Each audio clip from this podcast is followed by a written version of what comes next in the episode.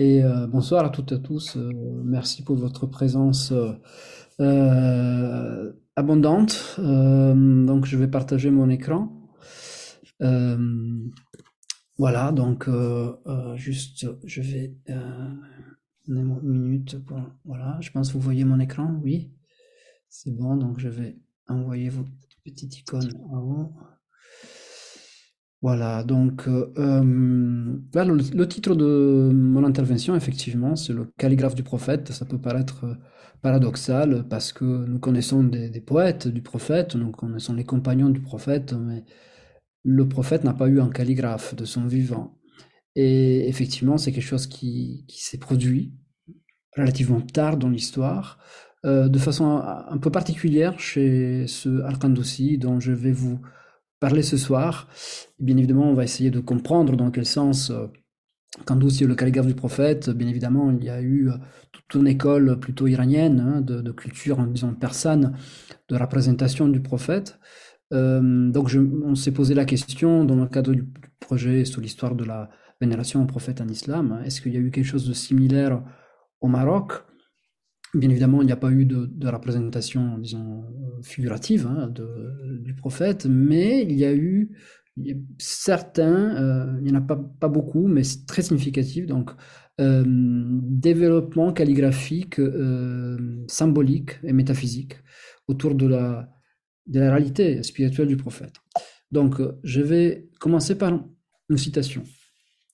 Kandoussi nous dit chaque degré de l'existence est le miroir des degrés qui lui sont inférieurs. Et cette réfraction continue, c'est moi qui mis réfraction pour donner le sens d'une image dans un miroir, jusqu'à parvenir au maître de l'existence, Sayyid al-Wujud, sallallahu alayhi wa sallam, quelle paix et bénédiction sur lui, car il est le miroir universel. Tous ceux qui te sont supérieurs sont pour toi autant de miroirs, supérieurs dans, sur un plan ontologique leur regard pénètre en toi selon le degré de limpidité du miroir. Et c'est à ça que le prophète a fait allusion lorsqu'il dit le fidèle est le miroir du fidèle. Donc là, ça nous fait rentrer, disons, un peu dans le monde de Kandossi, qui est un monde vraiment habité par l'image, par la représentation. On va découvrir son langage, on va, on va voir ses images. Et au cœur de ça, au cœur de sa doctrine, au cœur de sa pratique calligraphique, il y a le prophète parce que pour lui, c'est, le miroir universel. Donc, ce que je voudrais vous voilà, dire ce soir, c'est un plan un peu ambitieux. Hein, j'espère de. Voilà, je vais, je vais mettre mon, chronomètre, sinon je vais déborder.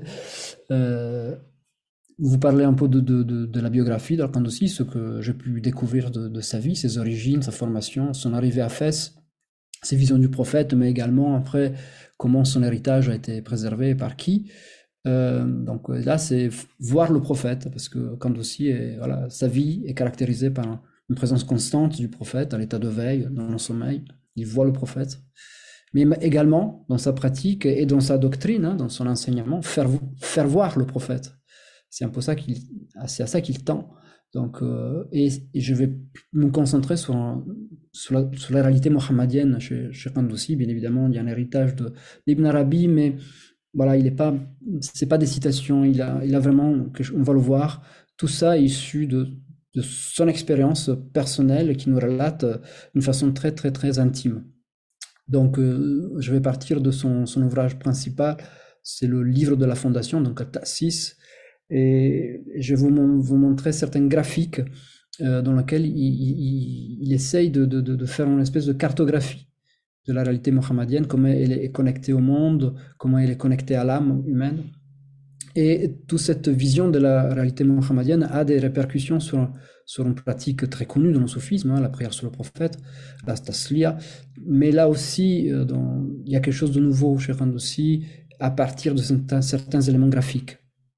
Et après, donc, je vais à la fois euh, lire des courts passages hum, dans lesquels Randossi va, euh, va nous montrer à quel point chez lui la calligraphie c'est une méthode de réalisation spirituelle.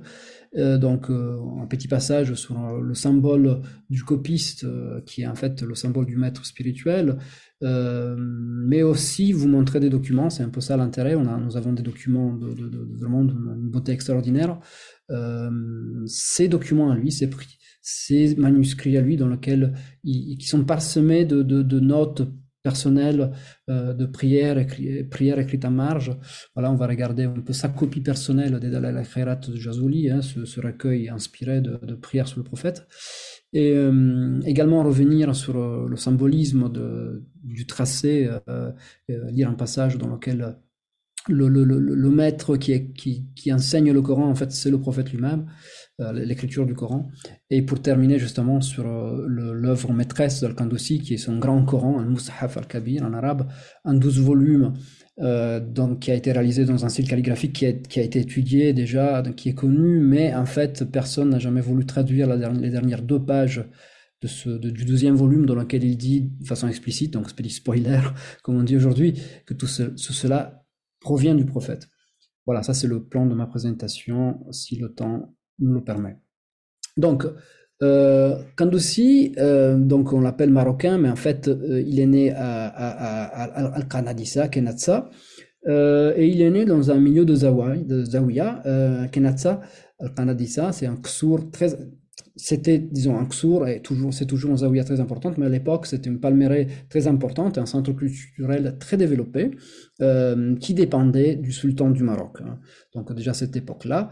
Euh, vers la, il doit être né vers la fin du XVIIIe siècle. On a, je n'ai pas de, date exacte. On sait qu'il est mort en 1861, assez âgé. Donc, je suppose qu'il soit né vers la fin du XVIIIe siècle. Et donc, euh, c'est une zaouia qui est rattachée à la Chazili, plus précisément à la Nassiri, à la, branche de l'imam Nassiri, et qui développe sa propre branche qu'on appelle la Ziyaniya à, à. Donc quelques images euh, d'archives de, Google euh, sur ce lieu. Donc c'est un Ksour, hein, c'est ce, ces villes, ville du désert rattachée à une palmeraie. Et la Zawiya est toujours active, hein, toujours active. Il y a toujours un cheikh vivant. Vous voyez déjà des calligraphies de Kandoussi parce que c'est le, le, représentant le plus éminent de cette Zawiya, malgré le fait qu'il a fait carrière entre guillemets, parce qu'il n'a pas fait carrière, ça dépend de carrière, une vocation plutôt à Fès. Mais les villes, donc il y avait une circulation d'hommes et de, biens en fait entre Al-Qanadissa et la ville de Fès. Et c'est donc, on ne sait pas bien pourquoi, on sait pourquoi, mais on ne sait pas bien à quel âge, donc il décide de quitter euh, sa ville natale pour se diriger à Fès. Et on sait peu de choses sur sa formation. Une des choses qu'il nous dit dans un document, donc là je vais vous montrer des, bribes de manuscrits parce qu'on possède c'est ça qui est intéressant avec lui. On est au point zéro, au moment zéro euh, de son écriture. Donc, je, nous avons, euh, c'est conservé à Rabat surtout, euh, ses manuscrits à lui, dans lesquels il écrit ses mémoires, il a ses lettres, ses annotations personnelles. Donc, ce ne sont pas des propos rapportés par des hagiographes, par des biographes. C'est lui qui, qui, raconte ces choses euh, à lui-même, en premier lieu, et après un cercle de disciples qui ne devait pas être très large, mais, mais qualitativement significatif. De, on va le voir. Donc sur sa formation, il nous dit qu'il avait étudié par exemple la science des lettres, la science des noms divins, les, applications de, de, de pratiques hein, de, de, la connaissance ésotérique des sciences des lettres. Mais à un moment donné, il subit quelque chose, il subit, il subit, le dit dans, c'est un jazb, hein, un, un ravissement spirituel qui, qui le amène dans la source même de la de l'unicité divine dans laquelle il est plongé dans ce qu'il appelle la réalité ahmadiyya, ahmadienne. Je ne rentrerai pas euh, dans, cette division entre la, réalité ahmadienne et mohammadienne, euh, je ne suis pas qualifié pour en parler, mais en tout cas, il, il est immergé dans, dans, la source même de la réalité, disons, supérieure, métaphysique du prophète. Et il nous dit, donc, je m'ai dépouillé de toute autre connaissance en dehors de celle-ci, cette connaissance de la réalité métaphysique du prophète. Je ne désirais rien d'autre à sa place. Je ne me suis jamais plus tourné vers les applications de la science des noms et des lettres, en fait, la science des lettres, depuis la théophanie de l'essence du nommé. Allah. Tout ce qui n'est pas la source de l'essence mohammedienne n'est qu'écorce, kirsch. Depuis que Dieu plongea le cœur, l'intellect, son intellect, l'esprit dans la direction de l'amant bien-aimé, le prophète, sallallahu alayhi wa sallam, paix et bénédiction sur lui, le secret de ces réalités resplendit sur l'essence de ma réalité. Donc il y a son être est illuminé par l'être prophétique. Mohammed est notre prophète et l'essence de notre première détermination originelle. Donc là, il, il emploie un langage, pour ceux qui connaissent un peu Ibn Arabi, euh, c'est Ayuna al-Awwal al-Asli. En nous, il est le premier, le dernier, l'apparent, le caché. il décrit Mohammed avec des attributs divins, c'est lui qui s'épiphanise en nous. Dans notre cœur, Dieu ne mentionne rien d'autre que Muhammad. C'est le zikr que son cœur fait, mais que c'est Dieu qui lui fait faire. L'autre que Muhammad n'adore Dieu, et notre matière primordiale, la hilé, la houli, qui est un terme grec de la philosophie, euh, ne se meut en nous que Muhammad, n'est un repos en nous que Muhammad, donc l'agir ou non-agir, c'est un Muhammad. Tout ce que tes yeux voient, de tout ce dont Dieu a déterminé l'existence, ne procède que de Muhammad, en mode unitif ou séparatif. Donc un texte très très dense qui nous dit un peu comment, dans quel état peut-être il est arrivé déjà à Fès. Et nous avons un autre document qui nous, qui nous raconte son arrivée à Fès. Et il nous dit donc et son mariage et, son, sa, vie, et sa vie ordinaire, mais cette vie ordinaire, disons, est, le résultat d'une ouverture spirituelle très puissante euh, au départ.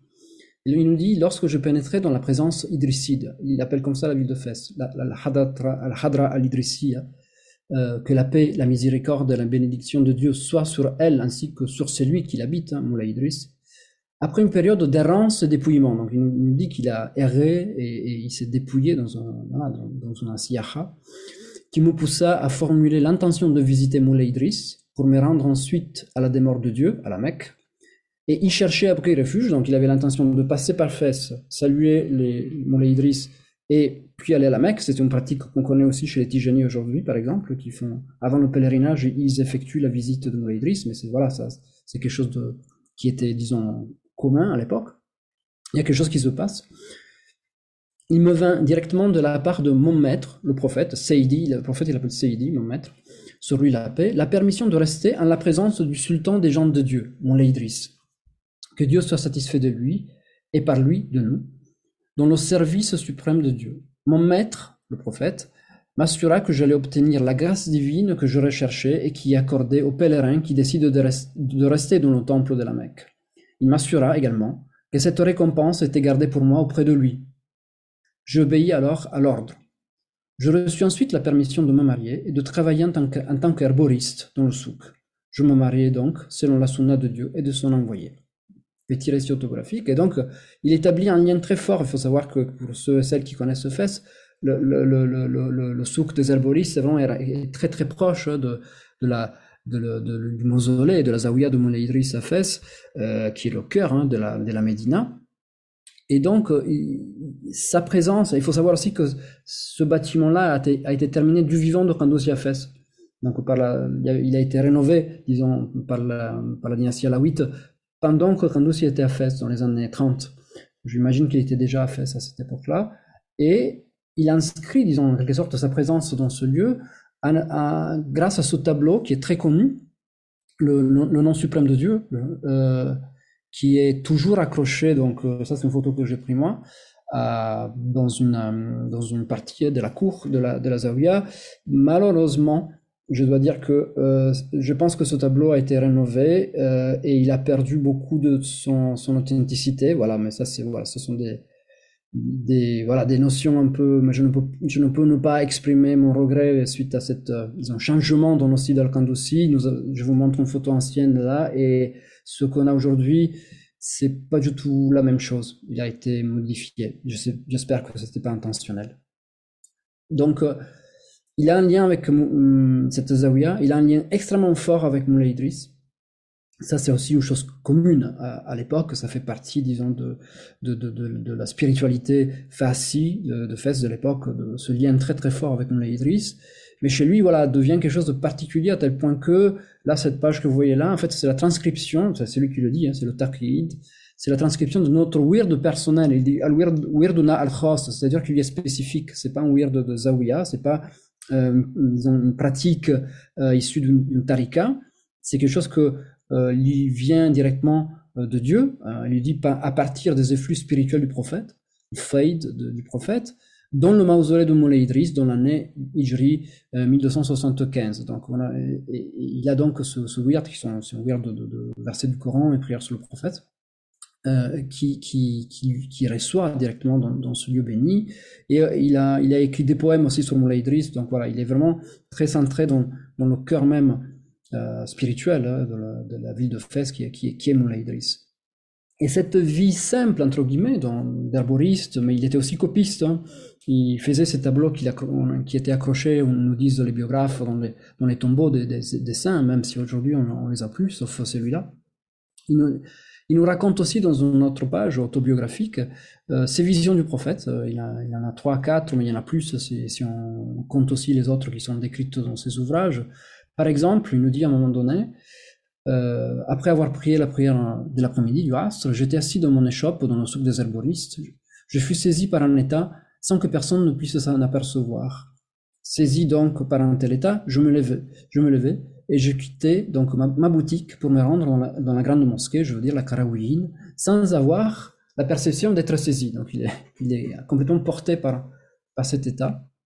Et je le trouvais, le prophète, paix et bénédiction sur lui, assis avec les quatre califes, que Dieu soit satisfait d'eux, Amin.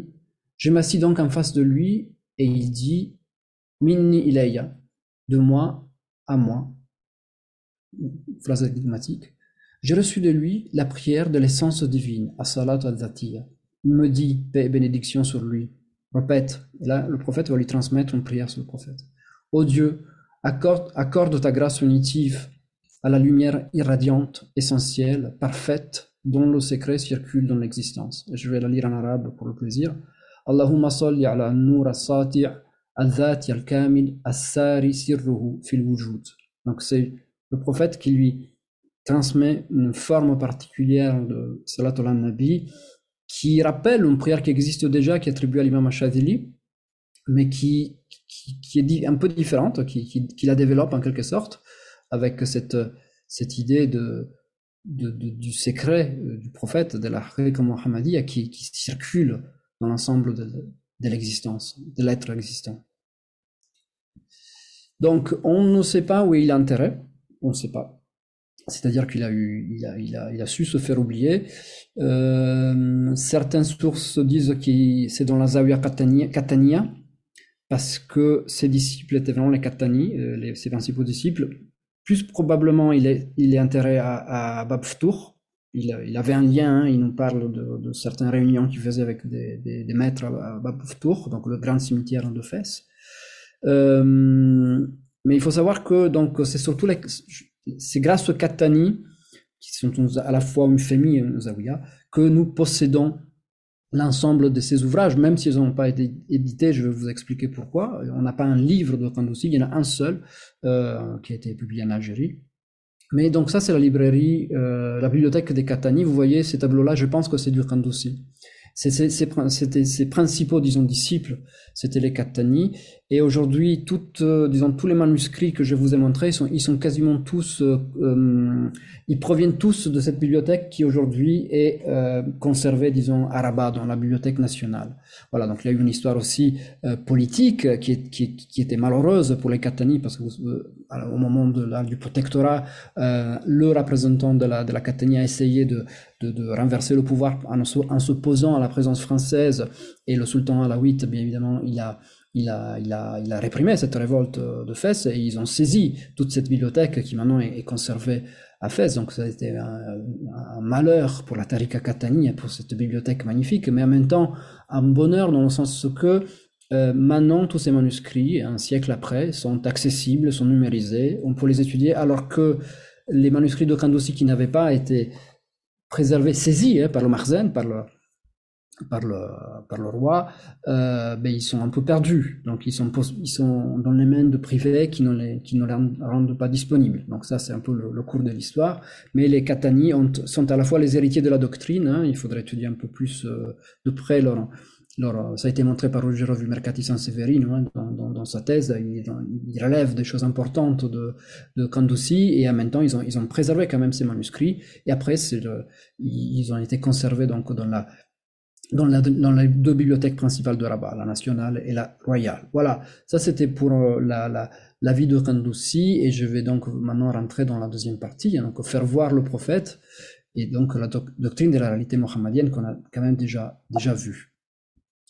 Donc euh, l'œuvre principale donc de, de Kandoussi, c'est ce qu'on appelle Atassis. C'est Atassis, c'est une fondation littéralement, euh, c'est-à-dire qu'il va, il va donner des principes fondamentaux euh, dans les, pour se protéger en fait du mal, euh, du mal à la fois qui vient de, ce, bas monde et, du diable.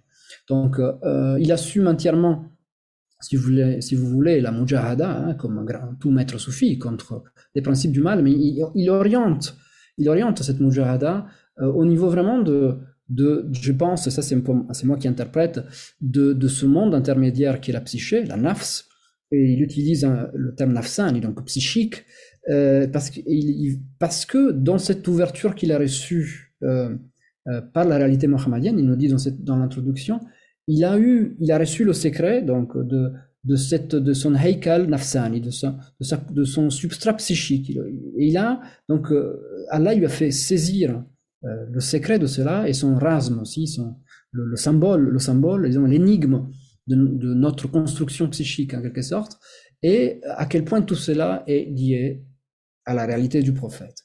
Et donc, à un moment donné, une voix lui dit, hein, c'est dans l'introduction de l'ouvrage, lui dit Ô toi qui erres sur terre, sur mer et dans les déserts, la terre, pas l'autre, je suis désolé, et la mer sont en toi. Parcours ta terre et ta mer, monte sur le vaisseau de ton océan, tu trouveras en toi-même ce qui te guidera. Vous voyez un peu le fond vraiment hermétique qui, anime aussi, tu portes en toi la perle et les hyacinthes, l'or pur, l'antimoine, le corail. Tu as en toi le paradis et l'enfer, ce que les âmes désirent et dont se délectent les yeux. Cesse d'être Zul Anka. Tu verras ta terre et ta mer. Tu es ton propre voile. Quitte ta terre et voyage dans ton ciel, soit-elle un oiseau céleste. Et, ça, c'est quelque chose qui revient tout le temps dans son texte, de devenir, être Malakuti, un être euh, du royaume céleste et pas, et pas juste un être terrestre. Donc ça, c'est un peu l'ouverture. Et, après, donc, il s'ouvre avec un gros chapitre qui est, qui en fait, il reprend la, prière de Mashish, je vais juste relire l'ouverture. Il commence donc cet ouvrage avec une, cosmogonie, ce qu'on appelle cosmogonie, l'origine de l'univers, qui, est le point mohammedien, le point de la réalité mohammedienne, euh, qui est elle-même issue de ce qu'on appelle la poignée divine. Hein. Tout, était contenu dans, avant l'existence, dans la, disons, dans la toute-puissance, dans la possibilité, euh, la toute possibilité divine, la Qabda, euh, qui pour lui, cette Qabda est un des noms de la réalité mohammedienne. Je vous renvoie aussi au, au, à l'émir Abdelkader, hein, qui un peu plus tard, après Kandousi, euh, explique aussi que ça, c'est un des noms de la Hakika mohammedienne, de la réalité mohammedienne. Et donc, il commence son texte en disant que il répond cette, euh, cette prière du Machiche, oh mon Dieu, répands tes grâces sur celui dont procèdent les secrets et jaillissent les lumières. Donc cette, cette, cette euh, origine de l'univers, avant que les aquan, avant que les choses soient, on a avant les choses des lumières, des secrets, donc des, un stade, disons, plus abstrait, hein, plus, plus, déjà formel, mais plus abstrait, et et donc, il va décrire avec euh, vraiment beaucoup de précision. C'est difficile à suivre aussi. C'est un texte qui écrit, euh, qui, est voilà, qui est très difficile à suivre. C'est pas un texte bien ordonné. Il écrit dans une langue aussi très belle et parfois très difficile à suivre. Euh, et il y a énormément de détails. Le processus donc de création de l'univers et, et ça c'est important, de l'homme à partir du prophète. Il accompagne aussi son texte de plusieurs graphiques et je, vais vous montrer des exemples. Ça, c'est lui. Ça, c'est la main de Kandousi. Donc, la qualité de cette image est un peu, elle est moindre parce que c'est pas, c'est issu d'un manuscrit qui est conservé par un privé. Donc, qui n'a, voilà, il n'a pas pu faire, en disant des, hum, voilà, une numérisation correcte comme celle que nous avons dans les bibliothèques euh, arabes. Ça, alors, c'est un graphique qui est, disons, graphiquement, d'un point de vue esthétique, très simple, mais il est, il est très profond. Il, il lui conçoit, il rajoute, disons, au texte de Machiche, une visualisation de l'univers comme un ensemble de, de coupoles, de kubba, de kubab, et au centre de, desquelles il y a ce point qu'il appelle donc c'est la source du point mohammedien. Donc c'est l'origine de toute, extension sans que le point et une extension en lui. Il n'a pas de, il pas de taille, il n'a pas de dimension, le point, mais c'est la base de toute dimension. Et ça vient de la source mohammedienne. Puis, dans un processus de création. Donc, on a, eu donc des vagues. Euh, il y a les, quatre califes, il faut le noter, euh, à côté de comme un, des premières manifestations. Puis on a on a les lettres, les lettres de l'alphabet qui sont créées. Donc, il y, a, tout un côté de sciences des lettres.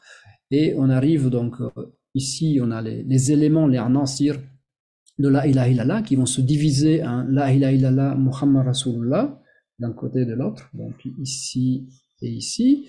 Et de l'autre côté, on a les éléments, les anansir, de Bismillahirrahmanirrahim qui vont aussi se, se diviser. Donc, euh, un Bismillahirrahmanirrahim, euh, Bismillah et Ar-Rahmanirrahim. Et donc, euh, et on a les quatre archanges aussi qui, qui, qui ont eux aussi un domaine. Euh, c'est une vision de, je pense, c'est une façon de, de, de, voilà, de visualiser ces processus de, création de l'univers à partir de noms, des lettres, de la réalité mohammedienne. Et c'est, il y a un deuxième graphique, hein, il y en a plusieurs, mais on n'a pas le temps de, les voir tous. Il y a un deuxième graphique qui est très intéressant parce que ça, donc si autant ce premier petit graphique euh, est, est, une, disons, une représentation graphique de, comment le point de la réalité mohammedienne a créé cet univers, euh, Kandoussi est très attentif aussi aux méthodes de purification de l'âme et, de, de, connexion au prophète. Donc, euh, alors, ce double graphique, donc deux, on a deux, copies manuscrites de ce livre, si vous voyez ça, c'est quand aussi vous voyez le trait beaucoup moins stable, beaucoup moins précis. Euh, on va voir un peu quand il écrit pour lui, c'est une chose. Quand il va travailler pour faire des calligraphies pour les autres, c'est un, autre style, mais les deux euh, ont quelque chose de très très très spontané. Donc, et euh, à gauche, par contre, c'est une copie effectuée par un de ses disciples qui a recopié ce texte. Mais il n'a pas seulement recopié, c'était trois ans avant la mort de Kandoussi. Le texte euh, prend, il est un tiers plus grand que la première version, donc parce que je pense que Kandoussi déborde de plus en plus. C'est ce qui nous disent les sources biographiques vers la fin de sa vie. Il, il était mal amati au départ, on ne le connaissait pas, il était caché, et à la fin, il était extatique. Donc, il commente, et notamment tout ce que je vais vous raconter sur ce graphique euh, est absent dans la première version. Il y avait, juste le dessin, mais sans les explications. Et dans la deuxième version, donc, il donne des explications. Et donc, si ça, c'est c'est c'est ça. Je vais vous expliquer. Ça, c'est une tahuna, donc c'est une pierre de meule. Euh, c'est un petit moulin hein, au Maghreb, mais dans tout le monde. Voilà, euh, on utilise des petits moulins pour faire sa propre farine à partir de euh, des graines de blé. Et ça, c'est ça. Ça, c'est la tahuna. Alors, il, est en fait, il est en train de représenter un processus de purification, donc de la transformation du, blé en farine pour en faire quelque chose de pur. Mais dans, dans, dans un graphique qui est qui semble être plat et, fixe, mais qui en, en, réalité, quand on lit les 4-5 pages qui accompagnent ce texte, est dynamique. Il a des, il a des, des symétrismes, disons, diagonales. Et en fait, c'est une projection plane de quelque chose, d'une réalité qui, est sur plusieurs niveaux. Je vais vous expliquer. Donc, euh, ici, le processus est le suivant. Il est en train de nous dire que à partir des masharib à la Kouan, donc les, euh, des, des, boissons entre guillemets, mais qui sont en fait les réalités euh, essentielles de, tous les êtres créés, euh, min al-unsur al-muhammadi, à partir de l'élément muhammadien lui-même, hein, descendent en fait les inspirations, descendent des inspirations. Et vous avez donc ici le cœur de l'homme, finalement, le lieu, la meule, hein, le moulin, si vous voulez, c'est le cœur de l'homme, circulaire, hein, Beit fil qui est une maison dans le cœur. Euh, le cœur de l'homme a deux orientations. Donc, il a une orientation verticale qui est tournée vers le royaume céleste et une orientation, euh, une deuxième porte euh, c'est le, le al-qalb c'est un qalib qui yataqallab qui, qui, qui ça c'est connu en arabe c'est un contenant hein, qui peut être renversé en fait donc il faut le préserver dans sa juste orientation il y a également une partie une porte vers le, vers le monde terrestre. Mais les inspirations descendent du haut. Euh, c'est relié en fait à ce point mohammadien qu'on a vu de haut. Il faut s'imaginer la coupole là qui, qui surplombe en fait ce plan là et donc, qu'est-ce qui se passe? Ben, On a ce personnage-là, là, c'est l'ange de l'inspiration, Malak al qui va suggérer des choses, qui va suggérer des choses euh, à la personne, qui, et qui donc va faire surtout son travail, il nous dit, vous voyez ici cette euh, balance, c'est la la, c'est la, la balance en fait de la charia et de la haqiqa. Donc toute, toute, toute, inspiration doit être s'opposer euh, dans la balance de la, de la réalité spirituelle, de, de, la loi, bien évidemment, tout d'abord, mais également de la, de la réalité spirituelle des choses.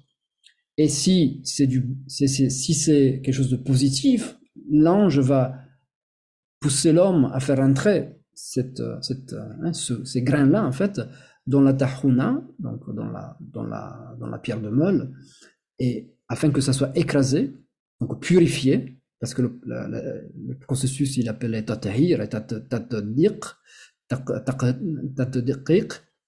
et donc, pour à la fin faire remonter cela jusqu'au ciel, à la source, à l'origine mohammedienne. Vous voyez, c'est, ça c'est la couleur verte et liée, verte et liée au prophète.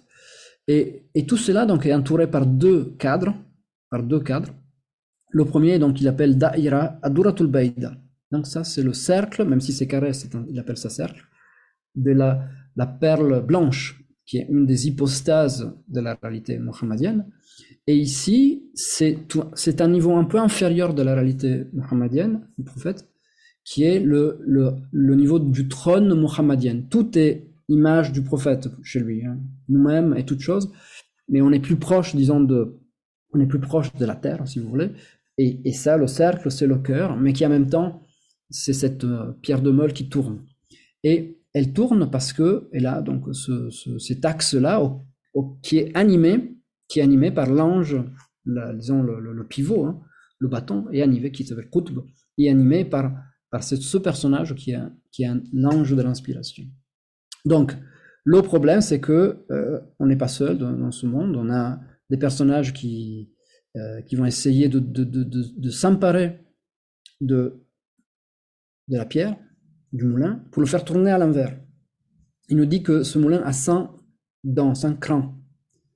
Et c'est bien évidemment ça, c'est une représentation, une représentation de Iblis, le diable. Avec son dar, il essaye de piquer le mouvement, disons, du, mécanisme pour le, faire tourner de l'autre côté. Et, euh, donc le cœur, si, on, on, on, donne suite à une inspiration mauvaise, hein, et Paradab, il dit pas que ça vient de Dieu. Hein. Théoriquement, tout vient de Dieu, mais Paradab, par respect, il ne le dit pas euh, il, attribue ça donc à l'âme, hein, à l'âme individuelle, l'ego qui est pris de passion pour ce bas monde, et qui donc voilà peut. Ça, c'est le personnage, c'est le, waswas, hein, l'instigation vers le mal. Et tout cela, si euh, les deux s'emparent du cœur, donc ils vont produire une farine, il utilise des termes très très sombres de, de, ténèbres, qui va donc créer Darat Dunya, la demeure de ce bas monde. Alors que si c'est l'ange de l'ilham qui, qui, gagne, en quelque sorte, nous, nous, allons produire, c'est quoi le, le, le pain qu'on va, cuire à la fin, c'est Dar al-Jinan, les paradis. Les paradis. Euh, et ici, à droite, à gauche, vous avez l'ange de la droite et l'ange de la gauche, qui donc qui sont là pour euh, noter en fait quelle, quelle, euh, quelle, quelle partie a gagné. Et après, donc, quand aussi, il, va rentrer plus dans le détail, disons, initiatique, en disant que il faut faire extrêmement attention, là c'est un, rappel profond, au fonctionnement et au nettoyage. Il dit, il dit parle de ça, de ce petit moulin hein, qui est notre, qui est notre cœur, parce qu'il doit tourner en permanence. Il doit tourner en permanence. Et, si on ne le fait pas tourner, il s'encrasse, il s'encrasse, et après il faut le nettoyer au burin. Il, il a un langage très, très, très, très euh, concret. Hein. Et, et, donc, il faut un arche, il faut vraiment, il faut le buriner pour le nettoyer. Et comment on fait cela? Ben, C'est par 100 fois, il dit le matin, l'istighfar, la demande de pardon, 100 fois la, la shahada, euh, et, chaque fois avec Muhammad Rasulullah, la ilaha Muhammad Rasulullah, et 100 fois la prière sur le prophète, matin et soir. Ces trois éléments de, de la demande de pardon, l'attestation de l'unicité divine et la prière sur le prophète comme méthode, en fait, c'est ça qui est, c'est ça qui fait tourner, c'est ça qui fait tourner euh, cette cette pierre. Et il nous dit finalement qu'il soit en fait un rah, un rahwi, c'est celui qui, qui actionne en fait, qui fait tourner, qui fait tourner le moulin, un meunier en fait. Hein, euh, parmi les, les meuniers spirituels du monde céleste.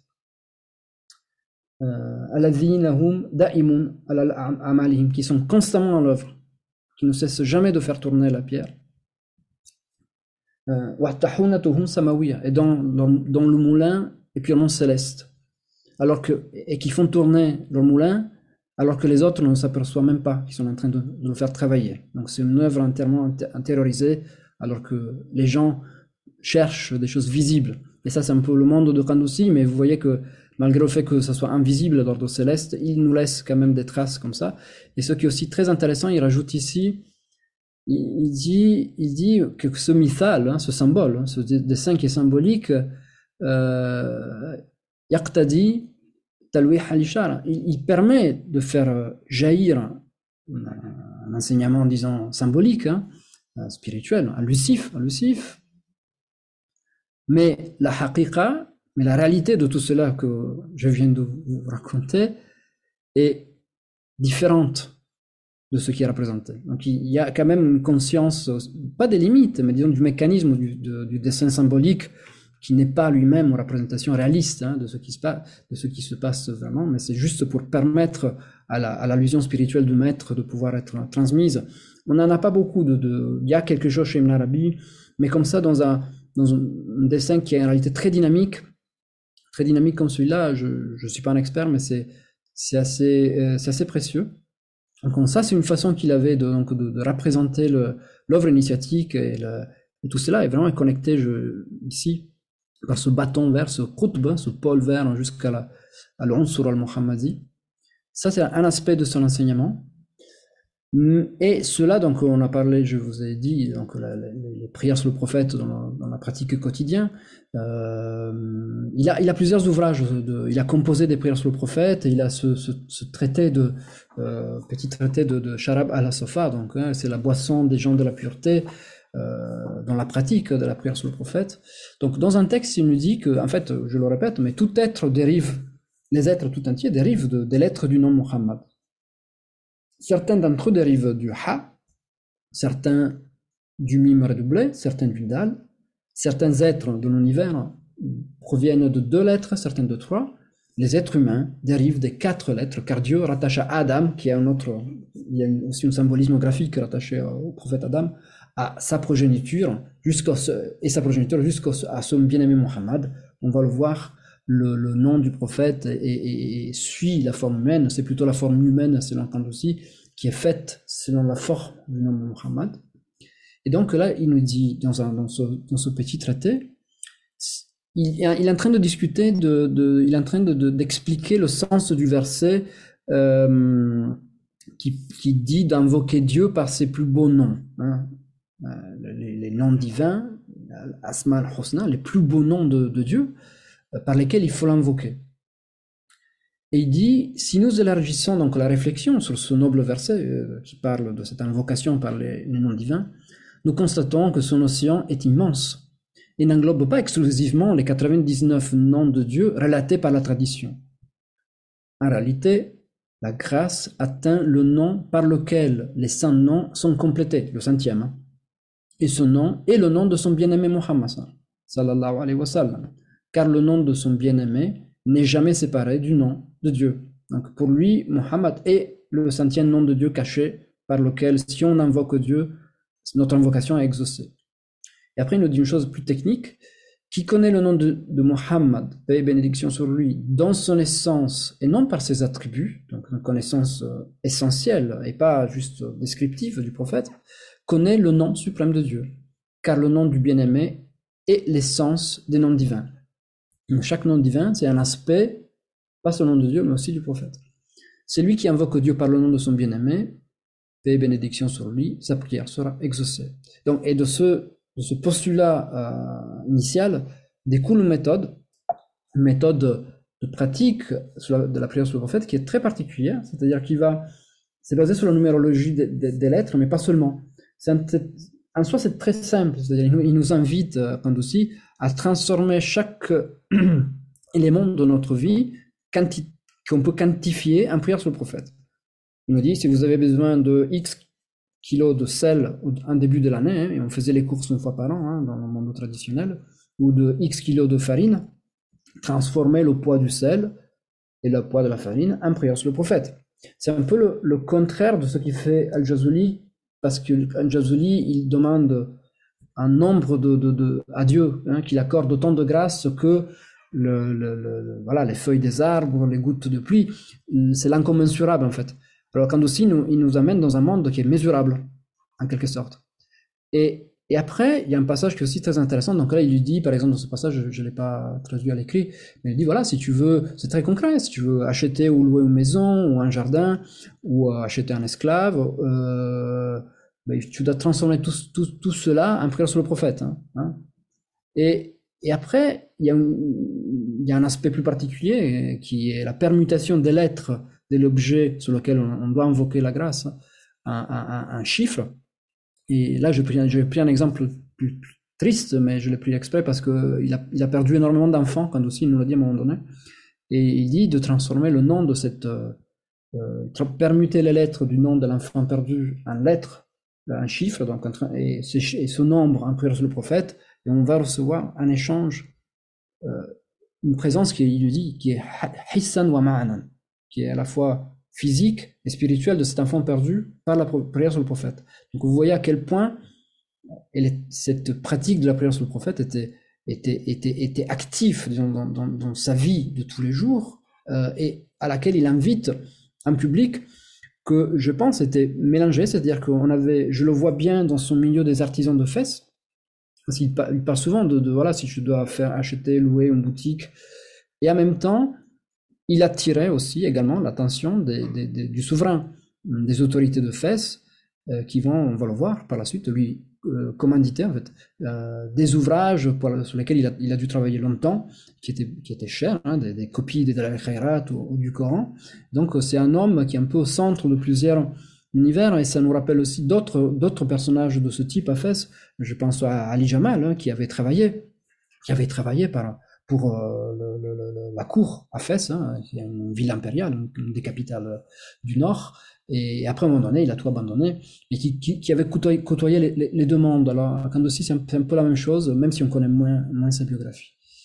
Donc, ça, c'est un peu sa méthode. Après, il a composé dans des manuscrits qui sont inédits, qu'il faudra éditer, publier, traduire, ses, propres prières sur le prophète. Donc, on a hum, un texte qui est très beau, dans lequel encore une fois il revient sur le lien entre le nom de Dieu et le nom du, prophète Mohammed.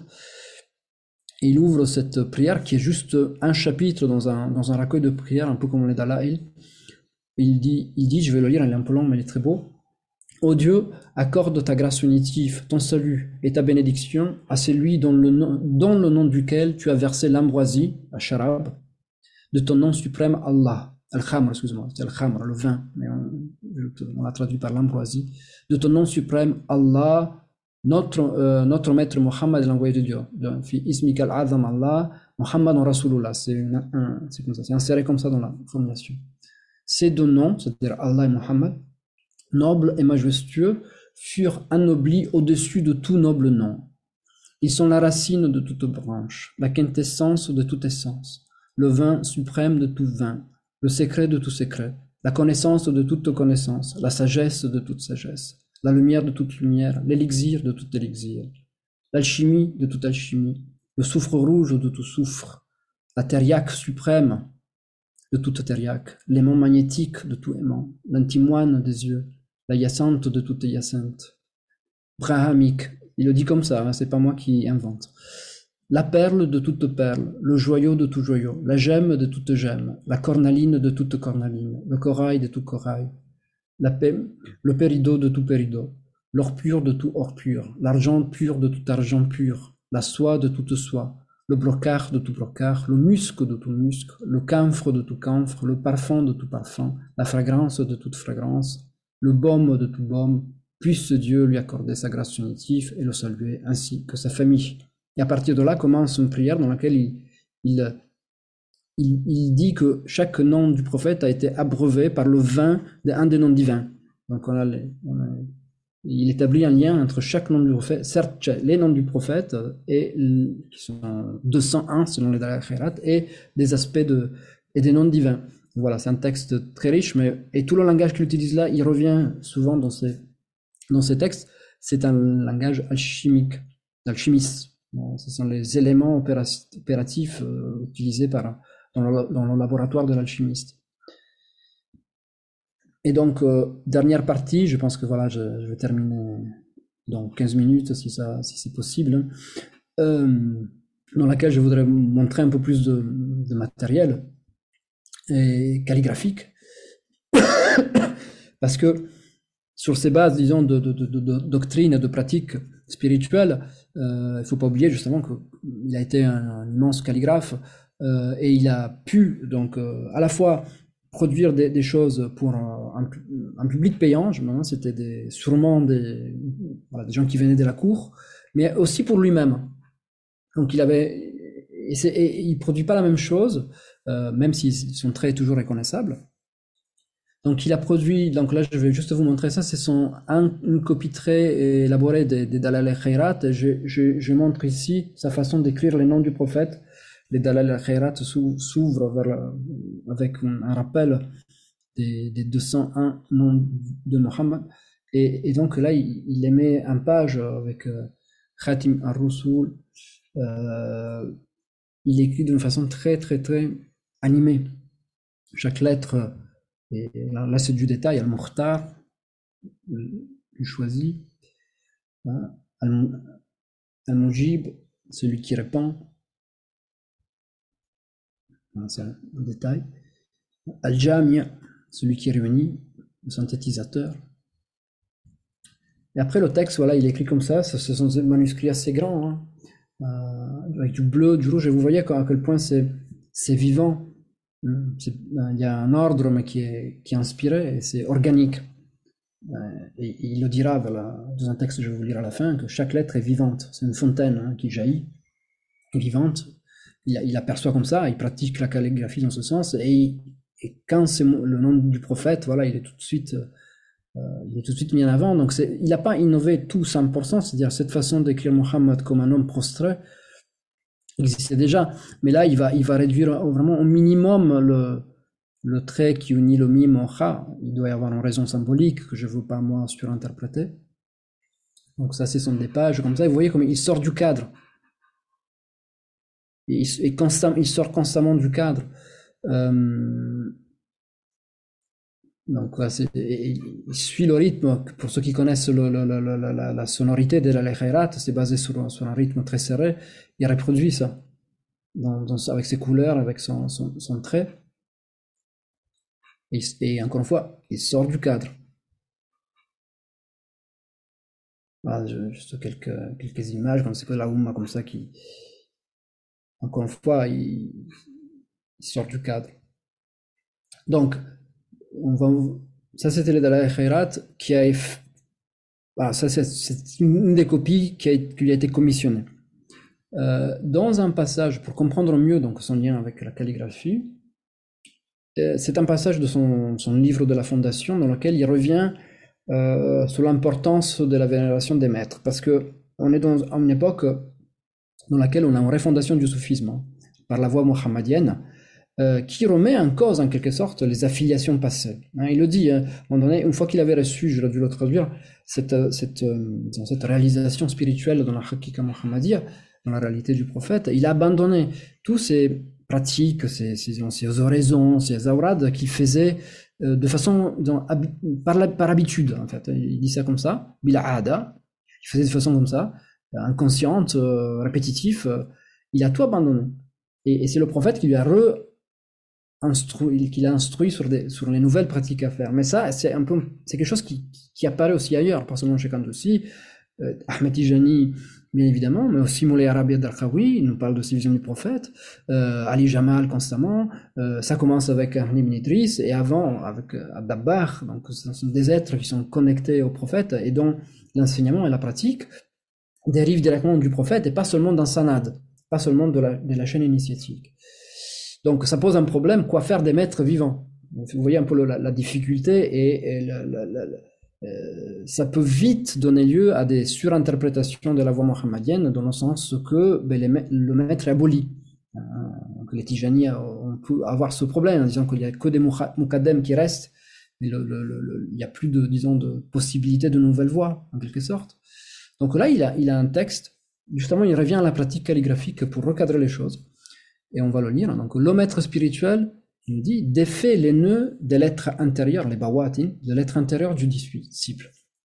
Il agit en lui, le maître agit à l'intérieur du disciple, il a il a, le, il a, la, gouvernance en quelque sorte, comme un copiste habile qui maîtrise parfaitement l'art de résoudre les difficultés liées aux termes et aux lettres, harfan harfan, lettre après lettre, il sait ouvrir leurs yeux creux. Donc ça, c'est, je laisse ça comme ça parce que c'est un peu un langage un peu je pense, ésotérique de la, de la, de la calligraphie. Les lettres, ils ont des uyun, qui sont mujawafa. Ça peut faire référence au fait que certains calligraphes, certains, quand vous avez des lettres circulaires, certains sont écrits ouvertes, d'autres sont entièrement noirs, sont remplis. Et c'est ça les uyun, les, lettres mujawafa, qui sont creuses, mais, mais remplies. Mais ça, c'est une interprétation. Il sait quelle lettre nécessite un point, quelle autre deux ou trois points. Il sait quelle lettre mérite d'être écrite en argent et quelle autre mérite l'or. Toute forme possède un sens intelligible, en réalité, disons, spirituelle. Comprendras-tu? Respecte donc la sacralité des maîtres si tu désires que ton écriture soit tracée en or pur, Zahab Ibris. On doit devenir nous-mêmes de la calligraphie. Et il faut, une calligraphie qui soit faite avec de l'or. Ne t'arrête pas aux couleurs des enluminures, les zacharif jusqu'à ce que tu sois écrit en or, car l'écriture en or pur ne s'effacera jamais, et rien ne pourra la corrompre. Sois donc éveillé à l'œuvre subtile, l'état de titre du maître. Alors, c'est une image symbolique, mais en même temps, elle est extrêmement concrète. Pourquoi on écrit en or? Parce qu'aucun élément pathogène pour l'attaquer. Ni les vers, ni les moisissures, ni les champignons. Donc quelque chose qui est écrit en or est pérenne, en quelque sorte. C'est un élément qui est assimilable par l'homme hein, aussi. Donc euh, c'est pas juste, vous voyez, le, symbole n'est jamais complètement abstrait, il a toujours volet concret issu de, cette initiation, par le métier du, calligraphe. Et, et donc il nous dit de délaisser les couleurs. effectivement, son œuvre personnelle, ses copies à lui étaient très noires c'est un très sombre et c'est pas juste un souci hum, d'économie. Bien évidemment, il peut utiliser les couleurs quand quelqu'un lui finance en fait un ouvrage cher. Mais il y a quelque chose de plus. Il y a quelque chose de plus euh, qui ce passage le montre bien. Il ne faut pas s'arrêter aux couleurs. Il faut, faut aspirer à, devenir nous-mêmes en fait de l'or. Alors là, nous sommes avec un ouvrage qui, était, qui était sa copie personnelle des Dalai Khairat. Donc il avait recopié pour lui, recopié pour lui les Dalai Khairat. Et il, a relié, avant, avant que le, les Dalai commence, des, pages. Des pages qui sont donc reliées ensemble. Et on trouve ce. là, là c'est bien parce qu'on a pu prendre une photo, vous voyez un peu le, le, disons la, l'épaisseur en fait de, de, ce livre. Euh, alors que normalement, c'est comme ça. Donc, vous avez les PDF, les images sont écrasées. Mais on, perd, on, perd, on perd un peu le, fait que c'est en fait, un livre. Euh, et, donc nous sommes là avec cette image euh, assez impressionnante de Allah et Muhammad, dans lequel je vous laisse la, voir et la interpréter. Euh, ce qui, disons, nous interpelle, je pense, c'est ce ha qui, voilà, qui dérive de, qui, qui, qui suce, je sais pas, qui tête quelque chose du ha, du soi divin en quelque sorte. Et ça fait écho à tout ce qu'il a dit ailleurs, hein, donc de, l'origine du nom du prophète Mohammed, selon lui, c'est une permutation des lettres du nom Allah. Je ne l'ai pas traduit, mais c'est dans un autre passage. Ça, c'est une chose. ce Muhammad entièrement au service d'Allah. Et, mais ce qui est intéressant, c'est aussi qu'il y a une espèce de horror oui, hein, il y a n'y a pas de vide, il n'y a pas de vide dans l'univers. Donc il remplit l'espace par des écritures. En fait, ce sont des prières. Ce sont des prières, par exemple celle-ci. Là, on est avec le ism Allah, hein, le nom de majesté, Allah. Et qu'est-ce qu'il a écrit dedans? Là, c'est une partie.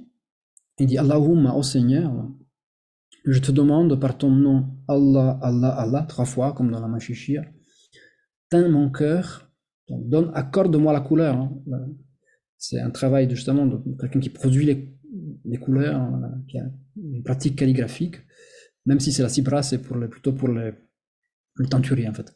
Teins mon cœur, mon esprit, mon intellect, mon énergie spirituelle, ma réflexion, ma conscience, mes os, mes doigts, mon cerveau, mes veines, mon sang, ma chair, vous voyez tout le processus de, transformation du corps, ma peau, mes poils et mes ongles, par la lumière de ton nom majestueux et immense, Allah, Allah, Allah, afin que sa teinte corresponde à la teinte de l'amour que je te porte et à l'amour de ton envoyé, paix et bénédiction sur lui, ainsi que sur sa famille et ses compagnons. Ô tout miséricorde, ta parole est vérité. Après, il cite un verset du Coran la teinte de Dieu. Mais qui, mieux que Dieu, donne une teinte? Hein? C'est la sibra, sibratullah en arabe, la sibra. Euh, je rentre pas dans le commentaire classique, hein. c'était une couleur par laquelle certains chrétiens pouvaient baptiser, en fait, et finalement, euh, le Coran invite à se rattacher directement à cette, couleur divine. Mais en fait, finalement, on comprend que c'est pour lui, c'est le verset de la pratique du calligraphe. Et il remplit donc euh, cette euh, Allah Muhammad et aussi la page suivante, Bismillahirrahmanirrahim, la ilaha qui, je vous rappelle, c'est issu de la, dans, le premier graphique plus simple de, du point, de la source du point mohammedien. Ce sont les premiers, disons, noms divins, en fait, qui sont, sortis de, du nom manifesté, en quelque sorte. Euh, là aussi, il y a des prières par, donc il demande la même chose, par Bismillahirrahmanirrahim, par la lumière de Bismillahirrahmanirrahim et par, par la lumière de la ilaha. Mais vous voyez comme c'est noir, il appelle ça lumière, donc pour lui c'est quelque chose d'entièrement terrorisé. Donc c'est une lumière qu'on ne peut pas voir dans ce monde, en quelque sorte. Là, c'est moi qui interprète. Donc, euh, peut-être, voilà, je vais sauter ce passage-là parce que je dois vraiment venir à, finalement à son œuvre maîtresse, son, son, sa copie du Coran, en 12 volumes, hein, c'est conservé à la Bibliothèque royale de Rabat. Euh, il a été commandité par Idriss ibn Muhammad euh, al-Amraoui al-Zammouri al-Idrissi qui était qui travaillait donc qui était en fait qui était le, le, qui était un diplomate qui qui, qui euh, à la cour à la cour qui, qui, voyageait en France en fait à la même, époque donc qui nous a laissé un récit de voyage un, un rapport en fait sur son voyage en France, à Paris, et, donc qui connaît la modernité euh, européenne et qui en même temps est extrêmement, qui est fasciné par, par Al-Kandouski, cet homme du sucre de fesse, et donc lui demande de recopier le Coran. Euh, et et donc, ça, ça, ça, ça donnait juste cet ouvrage en 12 volumes géant. Donc, euh, je peux pas le. non, c'est, on n'a pas, j'ai pas de photos parce qu'on on on peut pas prendre des photos à l'intérieur de la bibliothèque royale. On a des, ces PDF. Et donc, chaque volume s'ouvre avec le, ce style euh, peint, c'est-à-dire que euh, il trace les contours et, il remplit donc les lettres avec avec un pinceau. Ça, c'est la, les premières deux pages et les dernières deux pages de chaque volume, il y en a 12.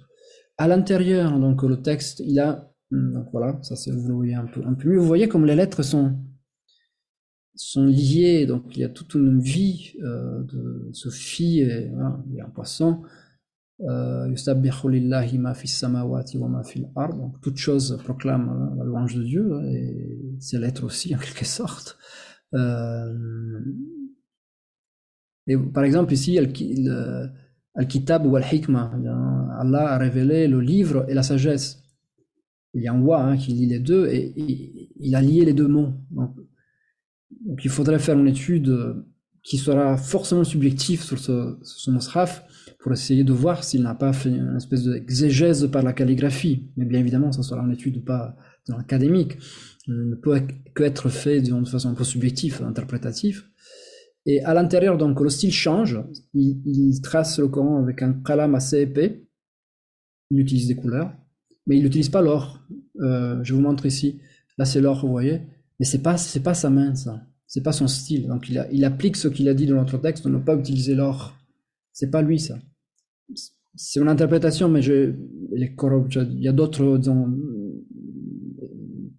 j'ai des gens qui connaissent mieux la codicologie qui m'ont qui confirment cette interprétation. Ça, c'est pas absolument pas son style ni sa main. Euh, il, revient donc à l'intérieur du texte quand c'est quand le prophète est mentionné, il change de style. Il met toujours en évidence, en le prophète. Dans ce cas, il entoure la, la parole Muhammad, c'est ici, en rouge.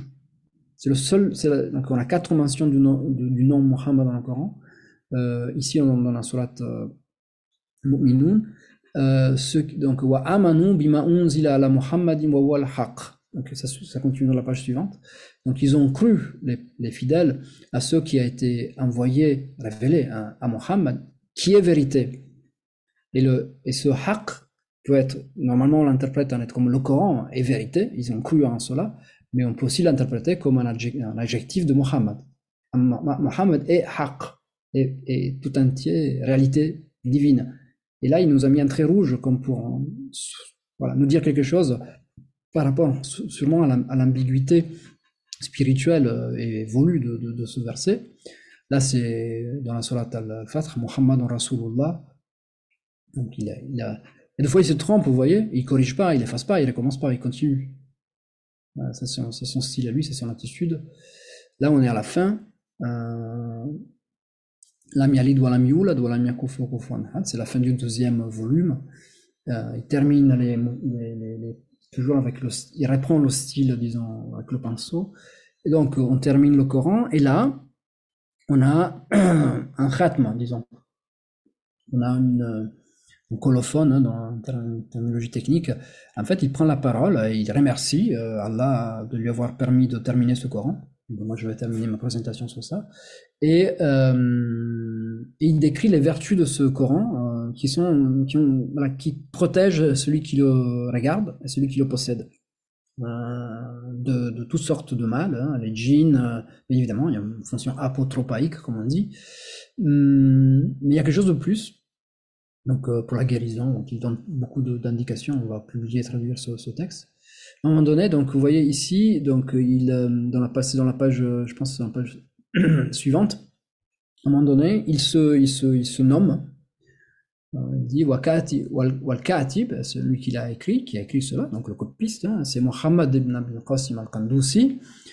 Euh, il dit qu'il vient de Kenatsa Mansha'an, donc je suis originaire de, de, Kenatsa, je suis né à Kenatsa, mais je suis aussi Kashfan, je suis de la tribu des Haus, donc je suis médinois d'origine, euh, Kashfan mimma talaqnahu Sayyidi sallallahu parce qu'il est convaincu d'être Aus, mais ça c'est un autre problème que je vais pas évoquer, parce que le prophète lui a dit qu'il était, il descendait des, des Médinois, des Aus, la tribu Aus de Médine, il était Aussi, et Afès apparemment ça pas, ils n'ont pas accepté ce, ce nasab, euh, et donc il, se plaint au prophète de gens qui ne, ne croient pas sur parole alors que ça vient du prophète, et il le dit à chaque fois qu'il se signe, il dit que c'est, il est Aussi euh, Kashvan c'est un dévoilement de la part du prophète. Donc ça, c'est un détail pour lui très important de son identité, son attachement au prophète. C'est le prophète qui fonde son identité. Et après, il lui dit qu'il a aussi la grâce de pouvoir, être au service, être rattaché à l'intizam hein, euh, de, des gens de sa maison. Je pense, pense à Moulay Idriss, sa dévotion. Il a aussi écrit des, des prières pour Fatima. Euh, et dont les gens de son diwan, donc la hiérarchie initiatique, euh, et lui accordait l'amour de Dieu. Euh, et à Dieu revient la, grâce, tout cela, et au prophète, afin que ça, afin que celui qui, qui s'arrête devant ce mushaf, l'iya'alam, qu'il sache hein, euh, s'il fait partie des gens de religion, de la taqwa, de la piété, qu'en fait, et qui ont, et qui a une part en fait dans l'amour de Dieu de, de son envoyé, euh, que al-qalam al-maktub bihi, que le kalam par lequel ce Coran a été tracé, euh, Ad al-Mus'haf, al-Karim, hein, ou al-Hibr, al-Maktub minhu, et ainsi que l'encre euh, à partir duquel il a été, il a été tracé, wa talqin al-Khuruf al-Manu'un, donc théoriquement il, il, a une langue arabe des fois un peu particulière, et ainsi que la, transmission initiatique hein, de la forme de, chaque lettre euh, dans ses différentes formes. Tout, ça, tout cela provient du prophète sans intermédiaire. Donc il affirme cela de façon explicite. Donc ce Coran qui a une forme extraordinaire, lui dit, ben, c'est un talqin, hein, c'est une transmission initiatique de la part du prophète, et donc il dit celui qui le, regarde, il aura un, profit spirituel et une protection. Donc voilà. Et, euh, cela résume, je pense, parfaitement un peu toute, son, attitude hein, vis-à-vis de, euh, de, la doctrine et de la pratique du soufisme entièrement axée sur le prophète et de la calligraphie. Et en fait, mes, conclusions, en fait, mais après, je laisse plus, je veux laisser le temps pour la discussion, je parle une heure, euh, c'est que finalement, cette refondation qu'il effectue du soufisme, certes, n'est pas, elle pas, elle pas nouvelle. Il y a quelque chose qui, qui, apparaît, on le voit très bien dans la Darkawiya et dans la, peut-être dans la Tijani encore plus. Euh, mais là, on, a, on, a, on est face à, quelqu'un qui, qui, ne, qui ne fonde pas une voix. Donc, il, va il peut alimenter des voix, comme ça a été le cas de Katani, mais il ne va pas don donner son nom. On voit, la Kandossi n'existe pas. Mais il veut transmettre aussi quelque chose euh, par le biais de la calligraphie. Et on retrouve, disons, dans sa pratique calligraphique exactement ce qui, ce qui l'enseigne dans ses ouvrages. Dans ses ouvrages. sa conception du prophète, qui est au centre de l'être, et aussi également, et peut-être on pourra discuter de ça, euh, le fait qu'il s'adresse euh, à, surtout à, la partie psychique de l'homme, je le dis en sens neutre du terme, euh, c'est pas de la psychologie moderne, hein, c'est disons de la une vision euh, prémoderne hein, de, la constitution humaine, mais qui peut-être à son époque déjà, hein, il sentait qu'il y avait un besoin, un besoin de, voilà, de s'adresser à, cette partie-là, et pas seulement à la partie purement métaphysique de l'homme, comme ont pu faire les, maîtres anciens. Et le prophète, en fait, c'est une, présence, c'est une présence euh, agissante euh, en l'homme, euh, dont, et l'œuvre aussi, il, pensait être là pour, voilà, avec la permission de retransmettre cela à, son cercle. L'histoire a fait que il n'a pas pu, je pense qu'il n'a même pas voulu le faire ouvertement, il a fait dans un cercle qualitatif et non quantitatif, et peut-être aujourd'hui, le, c'est l'occasion de le diffuser un peu plus, mais bon, ça, c'est à voir avec ce qui est possible. en tout cas, j'ai terminé et je vous remercie beaucoup pour votre attention. Donc, j'espère ne pas avoir été trop long. Non, merci, merci beaucoup à vous, hein, surtout pour la richesse de cet exposé et cette belle découverte euh, de l'œuvre de, ce grand calligraphe Al-Khandoussi. C'est vrai que on était nombreux à connaître ce Khat al-Khandoussi, cette écriture, euh, cette calligraphie et ce grand calligraphe, mais pas ce, le maître Soufi et pas l'œuvre euh, écrite que, donc, que vous nous avez introduit euh, au début. Alors justement, euh, est-ce que vous pouvez nous en dire un peu plus sur ces œuvres? Vous, en avez, vous avez montré plusieurs exemples, mais est-ce qu'il y a des éditions ou un projet pour éditer euh, tous ces petits manuscrits dont vous parlez? La seule chose qui a été publiée, c'est ce. J'ai la photocopie parce que j'ai même pas l'original. Hein, c'est ce petit traité qui, est assez fin, donc euh, ce petit manuel de prière sur le prophète.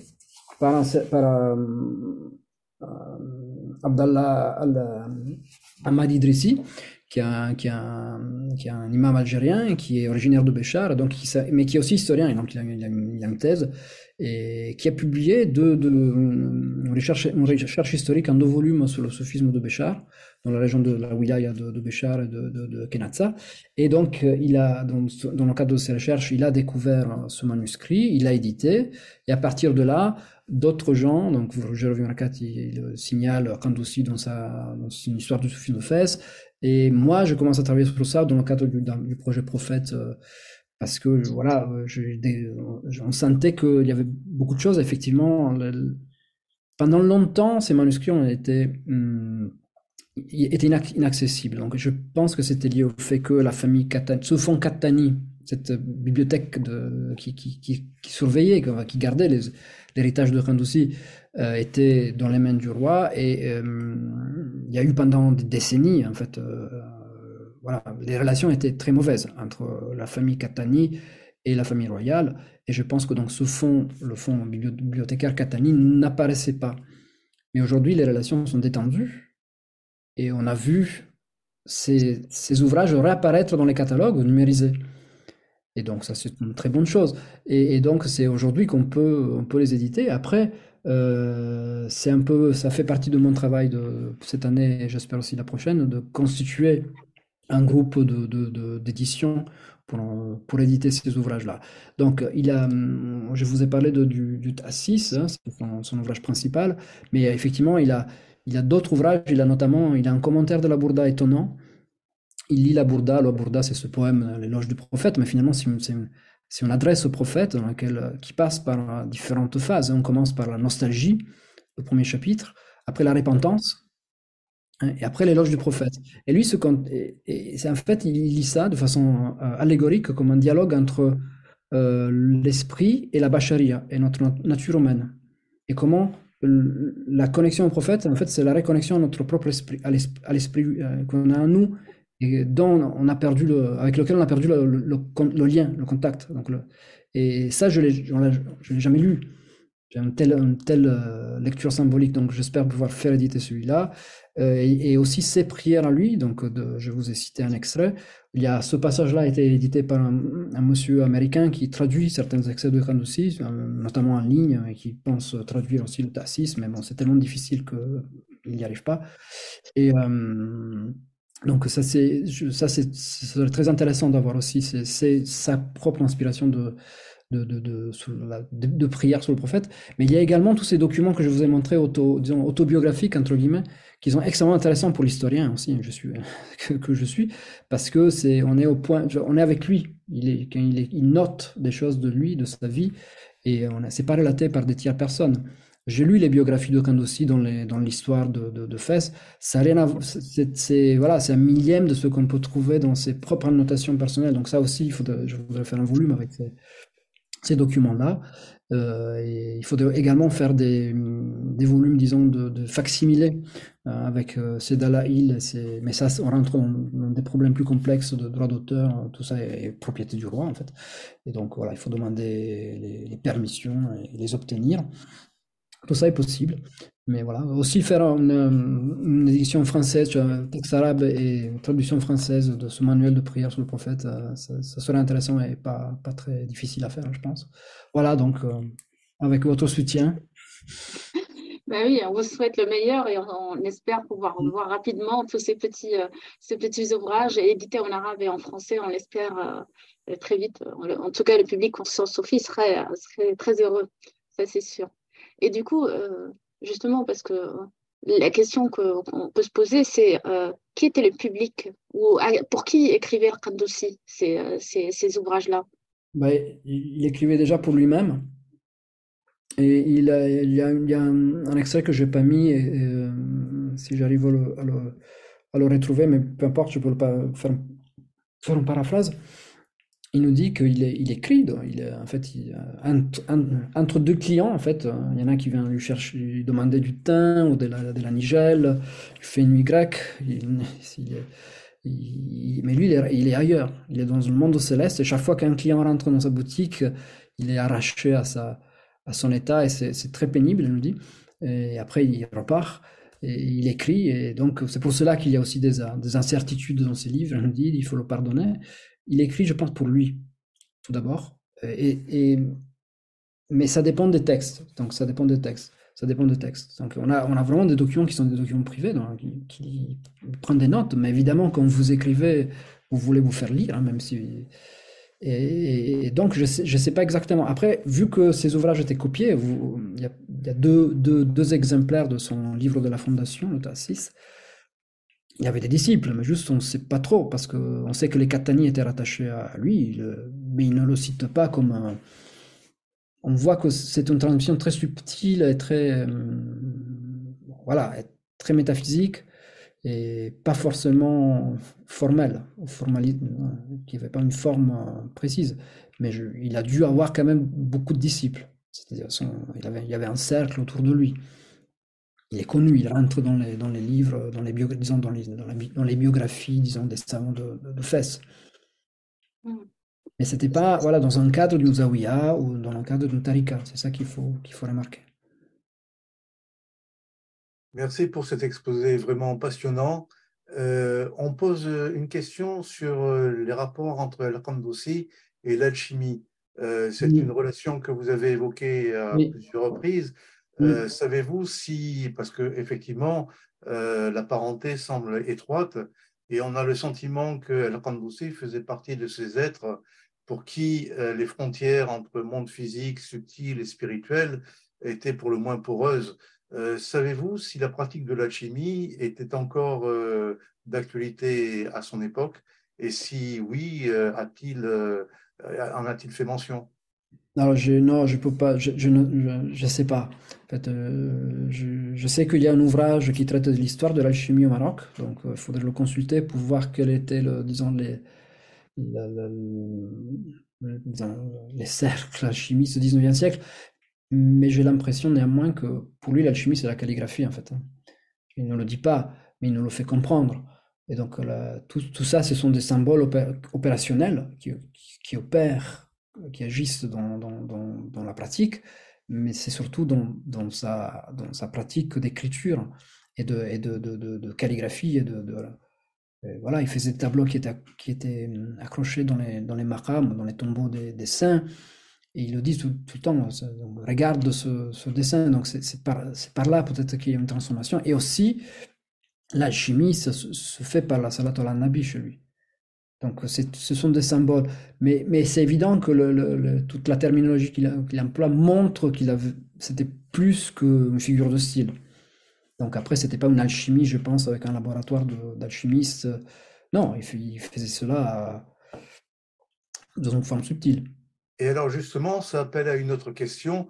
On sait qu'Ibn Arabi, justement, lui aussi faisait souvent appel à un symbolisme euh, euh, alchimique ou hermétiste.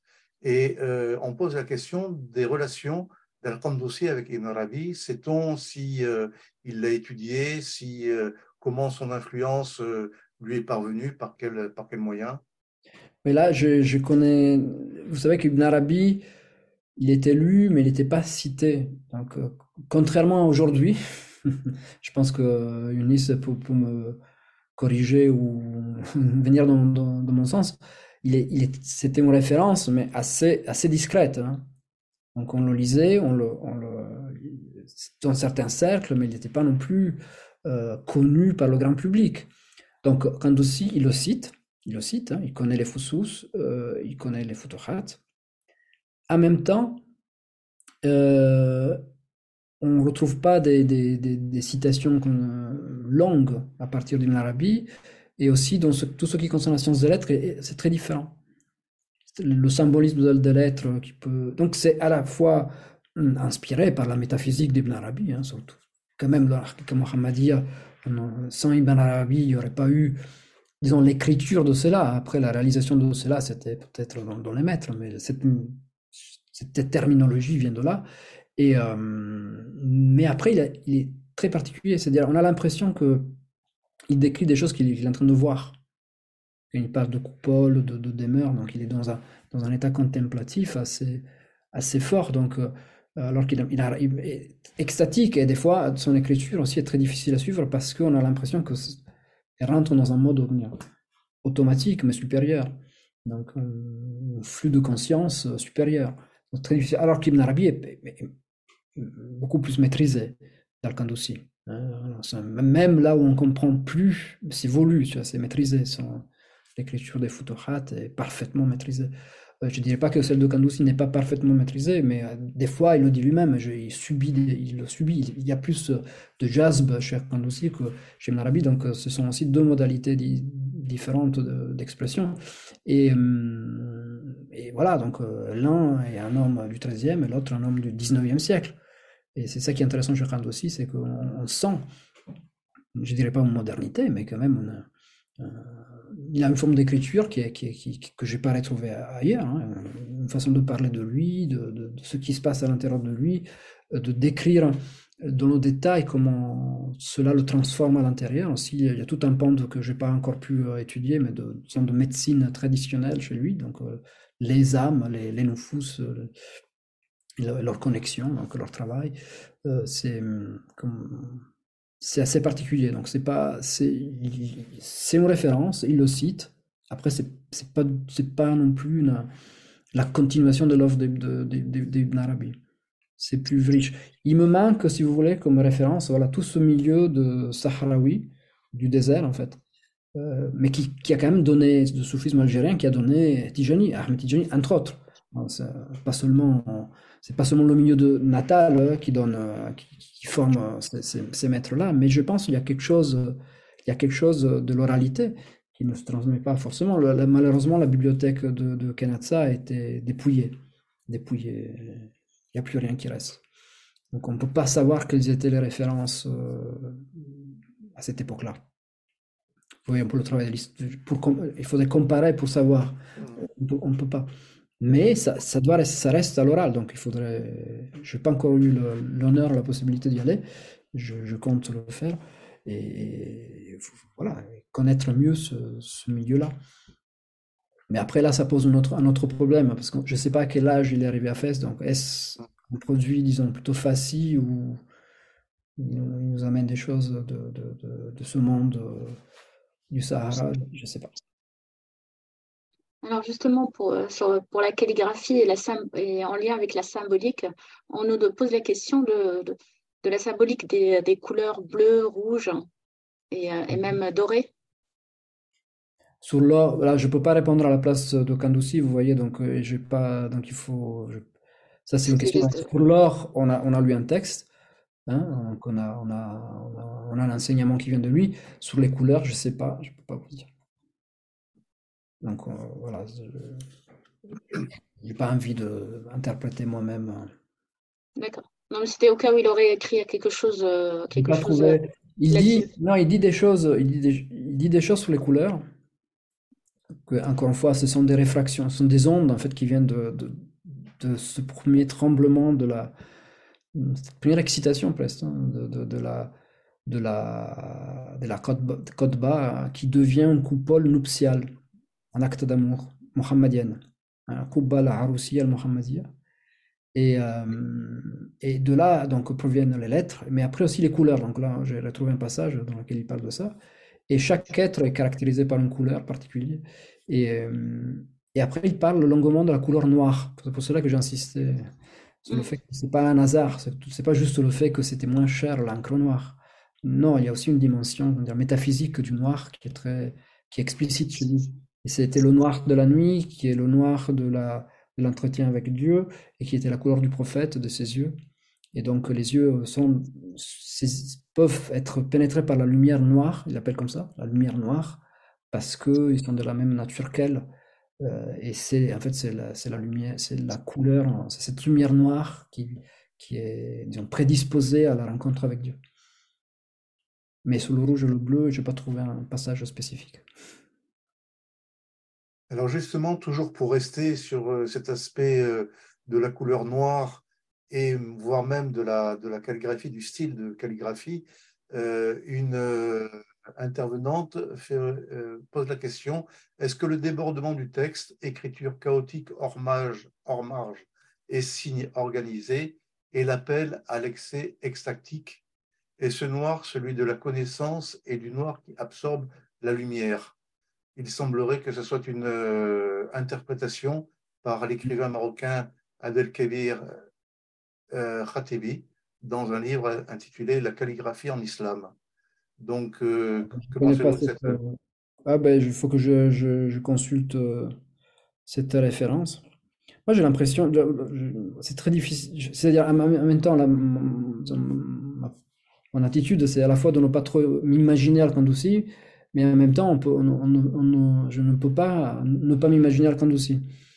Quand on découvre ce texte, donc je suis un peu pris au piège de, j'essaie de surveiller. Donc, euh, je ne peux que vous donner mon impression qui, voilà, qui est tout à, tout à fait, disons, personnelle. Euh, j'ai l'impression que quand il fait quelque chose, il suit mon interprétation. Après, il suit une, un geste l'inspiration, mais des fois ça déborde, des fois c'est faux, des fois il corrige, mais il ne va pas refaire. Il ne, recherche pas une perfection formelle euh, dans ce qu'il fait. Et comme vous voyez aussi ces, graphiques à lui dans, ce, dans, le, livre de la Fondation, je le dis comme ça, mais c'est pas euh, péjoratif, on dirait des dessins d'un enfant. Alors que son disciple, quand il va refaire ça, il utilise le compas et la règle, quand aussi il n'utilise pas le compas et la règle. Et c'est très simple ce qu'il fait, mais, mais il y a une présence justement psychique très très forte. Et donc il sort du cadre, oui, il sort du cadre, mais tout, un, quand même en, laissant un cadre. Donc euh, c'est un équilibre entre deux opposés qu'il maîtrise, la réunion des contraires. Il en parle. Il dit que c'est un état très dur euh, et qui n'est possible sans le soutien spirituel d'Allah et de son prophète. Mais il parle de lui hein, en disant ça. On le connaît dans la Tariqa Shadili, hein, le Ali Jamal, Darkawi, le Sheikh Al-Alawi, il en parle, c'est ancien. Hein. Oui, et justement, vous avez beaucoup parlé du prophète euh, ce soir. Euh, c'est vrai que les calligraphies du prophète Mohammed sont très très présentes. Et euh, notamment, vous avez dit qu'il était. Euh, alors, je suis pas sûre, je ne sais pas si j'ai je, je, surinterprété vos, vos mhm. paroles, mais euh, que, que pour lui, c'était quelque part le Ismallah al-Adam. oui, oui, mais il le dit. Il le dit, c'est ça. J'ai pas. Et, donc, je ne sais pas si ça a été déjà dit ailleurs. Il me semble que c'est quand même assez unique comme. comme... Ah, alors, c'est unique. C'est le fait qu'il y a une que le nom de Mohammed dérive d'un nom divin, Al-Mahmoud, c'est très ancien. Ça a été remarqué aussi par des commentateurs non ésotériques. C'est le nom de la louange.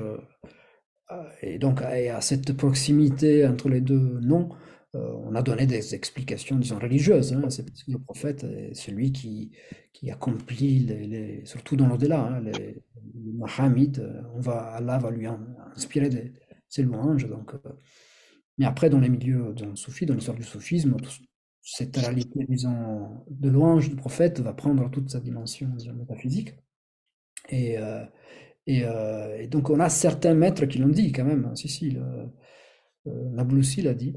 Nabloussi l'a dit explicitement. Et, et après, ce sont des choses qui sont, qui sont plutôt enseignées à l'oral et pas écrites. Donc, on sait que c'est c'était pas, il n'y a pas que Kandoussi qui, qui, enseigne, qui, enseigne cela. Ce qui est un peu particulier chez lui, c'est qu'il il écrit quand même noir sur blanc, alors que d'autres ne, l'écrivent pas. Mais il laisse ça comme une allusion. Gili l'a écrit quand même.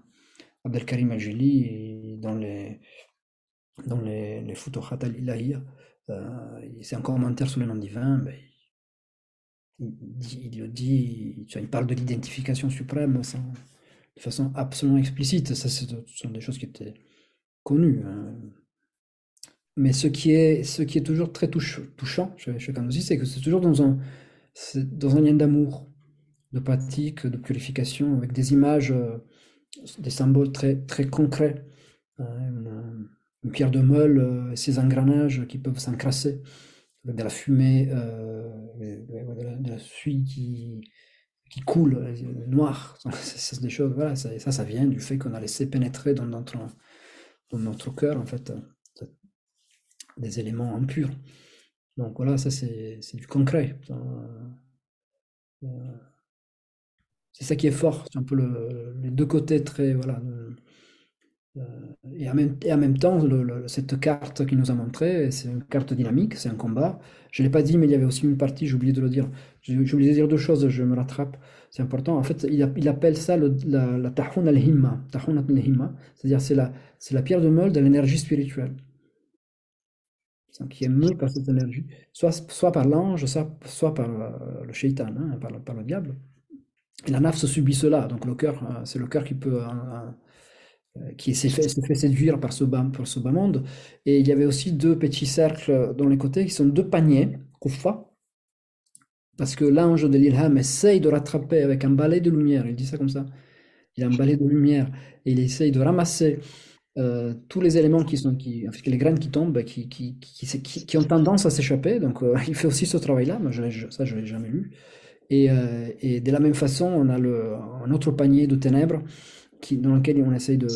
Pareil, ces, éléments qui s'échappent, on a le waswas qui essaie de les ramener, c'est-à-dire quand on a une inspiration qui est positive, on ne la met pas tout de suite hein, en œuvre, on a un khatir, a, voilà, une inspiration. Hein, une pensée, mais qui vient, qui on ne la suit pas, si, elle est bonne, ben elle, est ramassée, elle, est, mise dans un panier, dans un panier de ténèbres. Donc des petites choses comme ça qui sont absolument particulières. Euh, c'est dynamique, hein, c'est une espèce de, de, de, carte, euh, un mouvement, euh, bien que soit rattaché à, l'élément mohammedien, comme on dit. Ça, je n'ai pas trouvé d'autres auteurs qui ont des choses comme ça.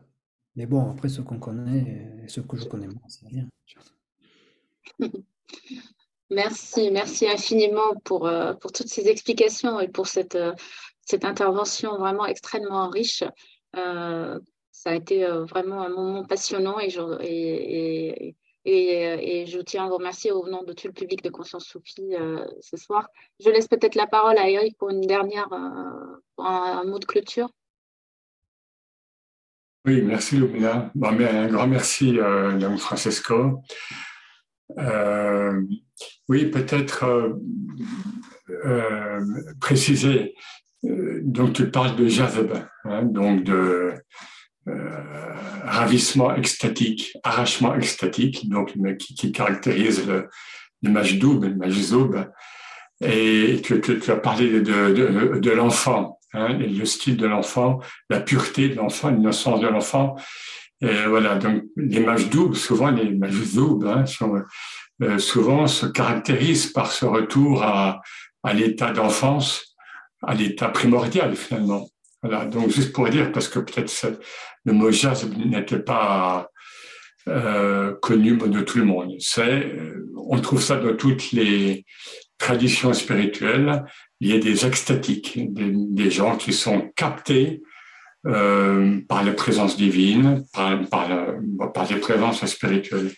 Alors, après tout ce qui a été tout ce qui a été dit, je pense qu'il faut préciser que précisément ce qui a été dit peut choquer certaines, cette omniprésence, cette immersion dans la réalité mohammedienne et qui chez lui, comme chez d'autres, mais chez lui, ça c'est très frappant, habite, hein, habite le corps, habite l'espace, habite le. Hein, bon, et kabda, c'est quoi? C'est la poignée, c'est-à-dire on, on, est dans cet univers mohammedien. Donc ça, euh, peut choquer, y compris choqué au sens où c'est tellement fort, hein, tellement. Euh, et puis en islam, il n'y a que il y a qu'une euh, l'adoration de Dieu. Et est-ce qu'on ne glisse pas vers le shirk, vers le, vers l'idolâtrie subtile du prophète, etc., etc. Choses qui ont été euh, travaillées depuis longtemps. Et euh, voilà. Donc dire simplement que bien sûr c'est une expérience d'une part que certains s'en sont ouverts, comme lui, comme, euh, comme Abdelkarim Gili, qui est du XIVe siècle. Hein. Et, on trouve ça chez des grands maîtres de la voix, chez des grands auteurs euh, tels que Abdelkader, hein, l'Émir Abdelkader, dans ses. Il va très loin hein, dans cette euh, proximité de la réalité mohammedienne donc de, la Hakika Mohammedia, euh, ben, proximité avec, la sphère de, la divinité. Hein. Bon, on pourrait dire des choses. Euh, voilà. Donc, mais ces gens-là n'en parlent que par expérience et, euh, ils, ils développent des arguments, ils développent des arguments coraniques. Euh, euh, des arguments tirés de, de, l'expérience et de la vie du prophète et de, ses paroles. Voilà, juste pour dire ça, parce que même en milieu euh, soufi, je, sais que ce genre d'imprégnation complète de la, de, la réalité métaphysique du prophète, hein, ce n'est pas l'homme qui est mort en 632, c'est cette réalité métaphysique omniprésente, eh bien, euh, si elle n'est pas bien comprise, elle, peut choquer. Mais euh, encore euh, merci pour, pour cette richesse et cette pénétration. On, a pu pénétrer dans les tableaux, dans son œuvre. En effet, ce sont des calligraphies, pour ceux du moins qui, qui ont été au Maroc, dans les, dans les, dans les lieux saints, on va dire. Euh, ce sont des calligraphies que l'on connaît, qui sont reproduites hein, dans tel ou tel livre, y compris en Occident, mais on, pour beaucoup d'entre nous, nous ne savions pas que c'était l'œuvre de El Conduci, donc le calligraphe du prophète. Donc encore merci. Merci, euh, merci beaucoup.